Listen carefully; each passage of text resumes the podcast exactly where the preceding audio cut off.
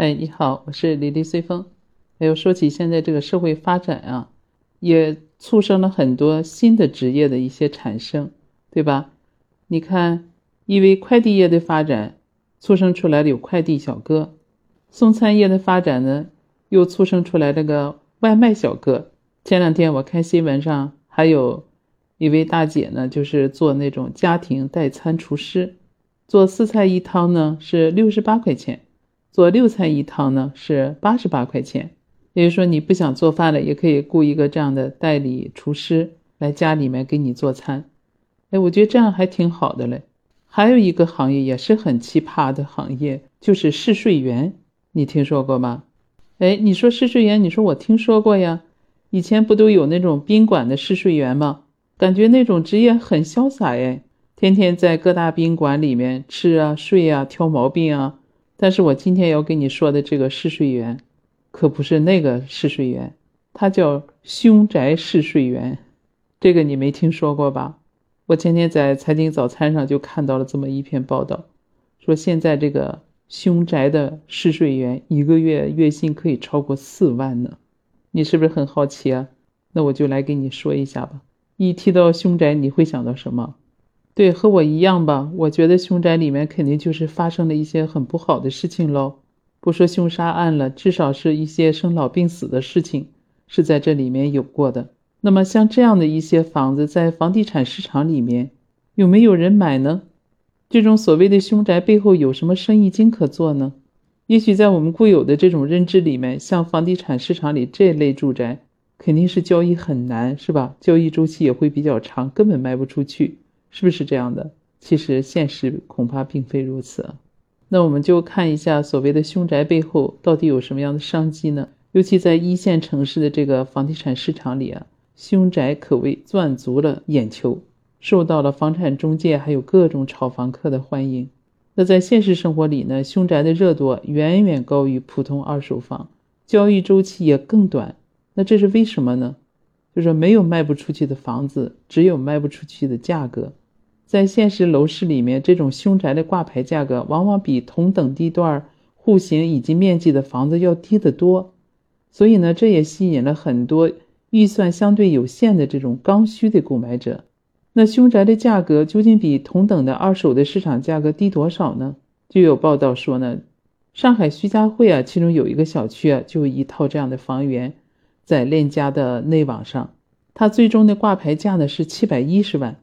这一价格属于同小区里面的低谷，怎么讲呢？七百一十万的总价，也就意味着每平方不到九万块钱，而小区里面现在在售的房源呢，平均价格都在将近十二万一平方，所以单价就相差了两到三万呢。那一套房下来就差着二百多万，也正是由于凶宅存在的一定特殊性吧。它的价格可能就会比市场价格低百分之二十五到百分之三十左右。那么低价肯定会吸引到部分投资需求，或者你像医生、护士啊，他不大在意凶宅的这样的客户。正常的情况下，整个交易流程啊，大约一个星期左右时间就可以完成了。所以这也就意味着所谓的凶宅的成交周期比一般房源更快。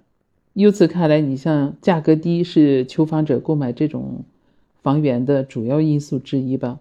而另一方面呢，这个部分非自住的购买的人呢，他的目的其实也是投资或者是套利。往往这些凶宅交易以后呢，买家基本上就是，呃，有几种用途，要么是自住，要么就出租或者是出售。要说起来，买房子并不等于买菜呀。这些购买者呢，也都是深思熟虑才做出了这样的决定。呃，所谓的凶宅也好，普通二手房也罢。终究要回到房子本身的价值属性上面，就是居住了。而房子我们都知道，你想转手也没那么容易，是吧？还需要交一定的这些税费。买了房子，如果不是自住啊，那就属于一项长期的投资了，立刻转卖的可能性呢也不会很大。毕竟所谓的凶宅，也就是房子里面出现了一些刑事案件呢，不管这刑事案件多么的离奇，随着时间的推移。所谓凶宅的这个符号呢，总会淡化一些，也就是说，通过时间呢，让大家淡化对凶宅的这种敏感度。这些买凶宅的这个购房者呢，有一部分是投资的，有一部分是套利的，但大部分人买了还是自住的。那这一部分购买者他不忌讳这个凶宅吗？所以呢，就在这个凶宅的背后，就催生出了一种新的职业，叫凶宅试睡员。他们专门啊，就是往指定的凶宅进行直播，把他整个试睡的过程呢，用直播的方式对房子呢进行检验。这部分人可是妥妥的高薪哟。根据环球网去年有一个报道嘛，就是某拍卖平台呀进行了一场二十四小时凶宅的试睡直播。一名试睡员呀，在一处曾经发生过自杀事件的凶宅内居住生活，通过二十四小时不间断的直播呀，展示房屋房型还有居住的一些体验。你可别小看这些试睡员，这些凶宅试睡主播呀，他们的工资待遇都是按分钟计算的，每分钟一块钱。这就意味着，试睡员如果二十四小时不间断的直播，他一天就可以拿到一千四百多块钱，一个月至少也得四万多块钱，感觉这就是躺着赚钱是吧？而且像这种试睡员的高薪的这种新闻报道还是挺多的。我看中新经纬报道说，有个叫李林的嘛，他是作为一名凶宅试睡员的日常工作，就是前往指定的房屋完成雇主的试睡要求。比如在某个特定的时间吧，关灯、检查床底，哎，这都是他工作的一个环节。说起试睡员的工资比较高啊，记者从闲鱼平台搜索了一下，他发现大多数发布的有关试睡员工作的薪资，都在每天两千块钱左右。由此可见，试睡员这份工作确实是高薪的工作。但要说起来，试睡员这个高薪啊，也不是躺着就能赚到的。最起码的，你就要胆大。就拿刚才我给你说的那个叫李林的那个人说吧，他就说凶宅试睡不凶别来，归根到底呢，就是一个胆子大。但有的人呢，他就喜欢这种氛围。还有就是凶宅试睡，它是有一些服务内容的，他要根据这个雇主的要求，给雇主呢提供一份详细的服务时间表。比如你像凌晨十二点啊，不开灯去卫生间查看情况，哎，半夜一点啊。不开灯，勘察床底啊，还有各个屋顶与门口啊、地下室与阳台呀、走廊啊上下有没有异常？哎，两点钟呢是不开灯情况下呢去勘察全屋的状况，然后记录各个时段的异常情况。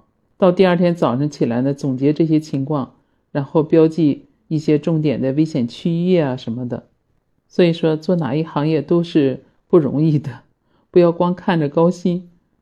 高薪的背后呢，也有不为人知的一些艰辛啊。不管怎么说吧，作为这种所谓的凶宅的试睡员，他也是一个职业了。那因为也就有市场的需求，才能有出现这样的职业。但不管干什么吧，我觉得我们对每个职业都要有一份尊重，毕竟也是都是按劳动所得嘛。当然，这个劳动呢，就是要有一个前提条件，一定要胆儿大，心理素质要过硬。说句实在话，要让我去做这种职业，我是不敢的，我可没这个胆量。如果有这样的职业，你会去做吗？不管怎样，我觉得肯定有适合的人去做适合的事，只要是劳动所得，都可以是心安理得的，你说对吧？好了，今天就这个事情跟你先聊到这儿吧。你对这个职业有什么观点和看法，也可以到我的评论区里去留言，我们可以讨论一下。也欢迎你去关注我的专辑啊。为我的专辑点赞、评论和订阅，也感谢你的鼓励和支持。好啦，今天就聊到这儿，我们下次再见。